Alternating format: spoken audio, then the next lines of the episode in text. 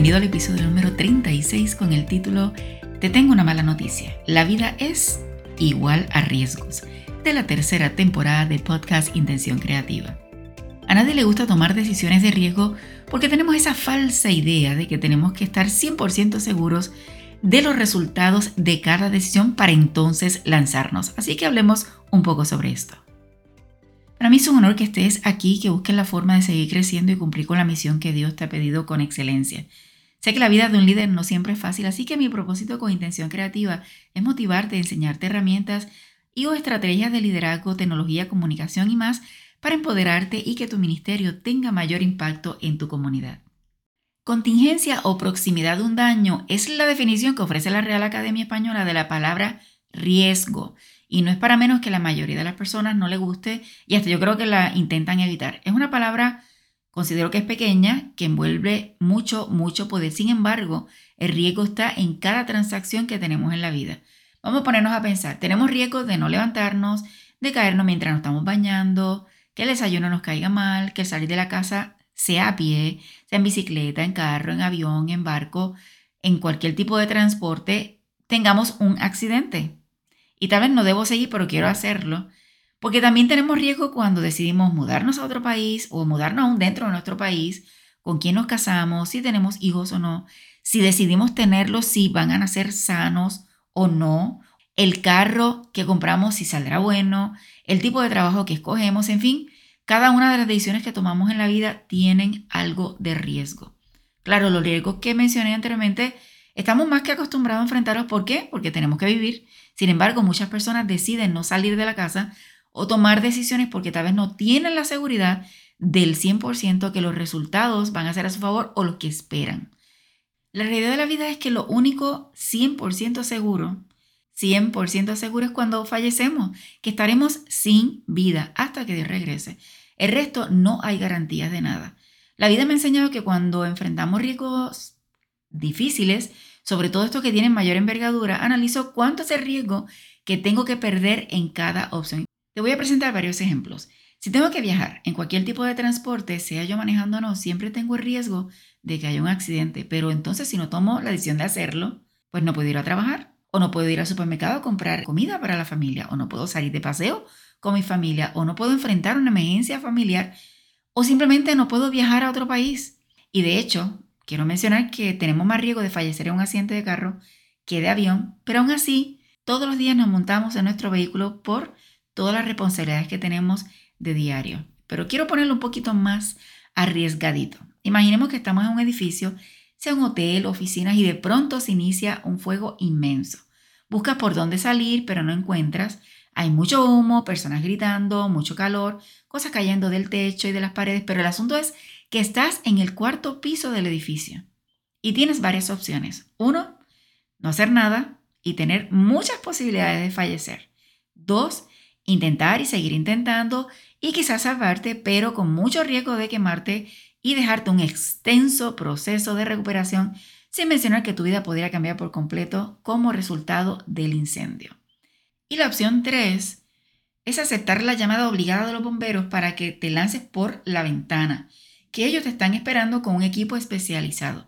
Tal vez el equipo que tiene no es el totalmente correcto porque todavía no ha llegado el que necesitan, pero tienen algo para recibirte. El detalle está es que tienes el riesgo de que algunos o tal vez muchos huesos se fracturen, pero un porcentaje mucho más alto de salvarte y recuperarte con mucha rapidez. Dime cuál de las tres opciones escogerías.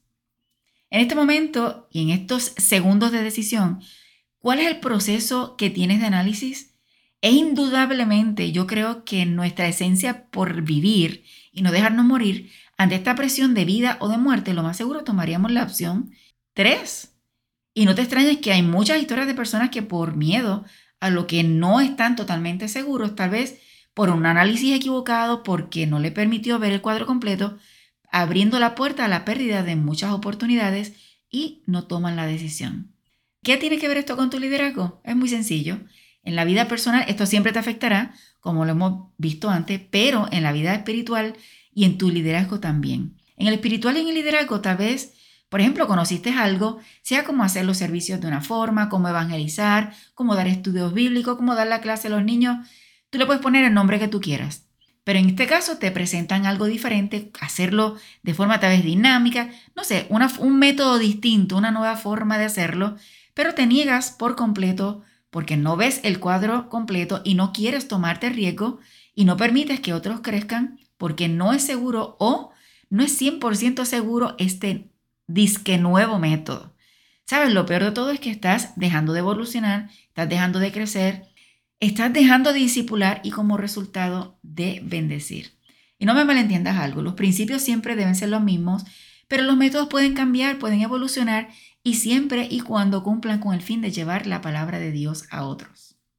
Mis recomendaciones ante una situación como esta, número uno, busca la dirección de Dios. Y tú me dirás, sí, eso es lo que esperaba que me dijeras, pero esto no significa que es que no vas a hacer nada más, a menos que Dios te diga lo contrario y en ese momento te diga, no, siéntate y espera. Pero la realidad es que si Dios no te ha dicho eso, comienza el proceso que voy a presentarte ahora y Dios te va a ir guiando en cada uno de los pasos para que puedas lograrlo. Dos, analiza los recursos que tienes. ¿Están perfectos? ¿Son los mejores que tengo hasta este momento? ¿Espero a uno mejor? Pero al esperar este mejor, ¿me ponen un riesgo mayor? Analiza bien estas preguntas para ver si realmente estás analizando tus recursos o no. Tres, evalúa el nivel de riesgo. Cuando hablo del nivel de riesgo es cuánto estoy dispuesto a realizar o cuánto estoy dispuesto a enfrentar. No es lo mismo evaluar el riesgo de lanzarse en paracaídas o sentarse a la orilla de la playa. No hagas este tipo de comparación. Simplemente es poner cuánto es el nivel y cuánto estoy dispuesto a realizar. 4. Entiende que la responsabilidad de tomar la decisión es tuya. Hay una frase muy famosa que dice, yo creo que más o menos así, si no tomas la decisión, ya tomaste la decisión. Así que es importante que no pases la decisión que tú tienes que tomar. Por supuesto, también depende del nivel tuyo de liderazgo y la decisión que tengas que tomar, pero si es tu responsabilidad, tómala. 5. Deja las emociones a un lado. Yo sé que para algunas personas esto es un poquito difícil, pero muchas veces las emociones son las que determinan el tipo de decisión que tomamos y en realidad no es correcto. Así que analiza los factores evitando que la emoción sea el determinante. Por supuesto, esto va a depender del tipo de decisión que vas a tomar. 6. Abre la mirada al cuadro completo, no te concentres en una sola esquinita. Si estamos en un momento de miedo o alguna situación sumamente difícil, sé que es un poquito complicado pensar, pero como vimos en los ejemplos anteriores, hay situaciones que todas las opciones que existen hay que seleccionar la mejor que no necesariamente es la perfecta. 7. No dejes para mañana lo que puedas hacer hoy. Esto también lo has escuchado antes. Es un dicho muy conocido y muy famoso, pero esto no significa que todas las decisiones que tienes que tomar, tienes que, te llegó el problema y tienes que tomarla ahora. Esto siempre va a depender de la decisión que tienes que hacer. Pero si tienes el tiempo, analiza. Pero si depende de vida o muerte, para ti o para los tuyos, entonces no esperes porque hay que tomar la decisión. 8. Tomaste la decisión y ahora, ajá, ¿qué voy a hacer? Cuando llegas a este punto, has superado muchos pasos, pero esto no basta, sino que tomaste la decisión y tienes que tomar entonces la acción. Recuerda que sí, podemos tomar decisión, pero sin acción realmente no vamos a tener resultados positivos o esperados por lo menos. 9. Acepta los resultados. Si evaluamos las opciones, tomé la decisión, ahora simplemente aceptar los resultados con tranquilidad. Sea que si me lancé de la ventana, y literalmente se me rompieron todos los huesos, tengo que aceptarlo porque esa decisión fue la mejor que pude haber tomado en ese momento y evitar tal vez quemaduras de grados grandísimos en la mayor parte del cuerpo y ser la recuperación un poquito más difícil. Quiero compartir una pequeña ilustración cristiana que, aunque tiene un aspecto en la cual no creo, pero quiero que te enfoques en la enseñanza que quiero compartir. Y dice así. Había una familia que se enfrentó a una tremenda inundación. Era tan grande y tan grande que tuvieron que subirse al techo de la casa para intentar salvarse. Ante tal situación, pues ya te imaginas, estaban orando para que Dios les salvara. Mientras el agua seguía subiendo, las oraciones no paraban hasta que llegó una embarcación. Les ofrecieron subirlos para salvarles, pero se negaron porque estaban orando para que Dios los salvara. El agua seguía y así llegó la segunda embarcación y la tercera y con la misma respuesta de que no porque Dios los iba a salvar. Trágicamente la familia falleció. Al llegar al cielo le preguntaron a Dios, ¿qué fue lo que pasó? Que ellos estaban orando para que les salvara, pero nunca llegó la ayuda y Dios le dice, pero ¿qué pasó con las tres embarcaciones que te envié? No siempre las opciones que tenemos son las que queremos, las que estamos acostumbrados, las perfectas que imaginamos, pero tal vez sí son las mejores que tenemos en el momento para enfrentar la situación.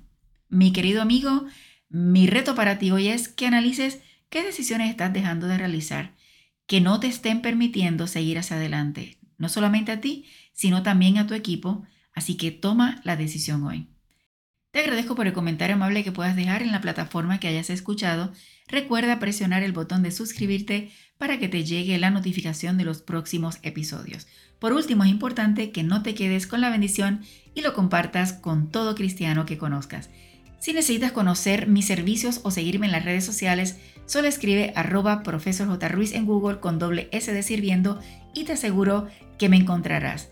Así que repite conmigo, no te limites a nuevas oportunidades de aprendizaje. Recuerda que juntos podemos construir un legado de bendición.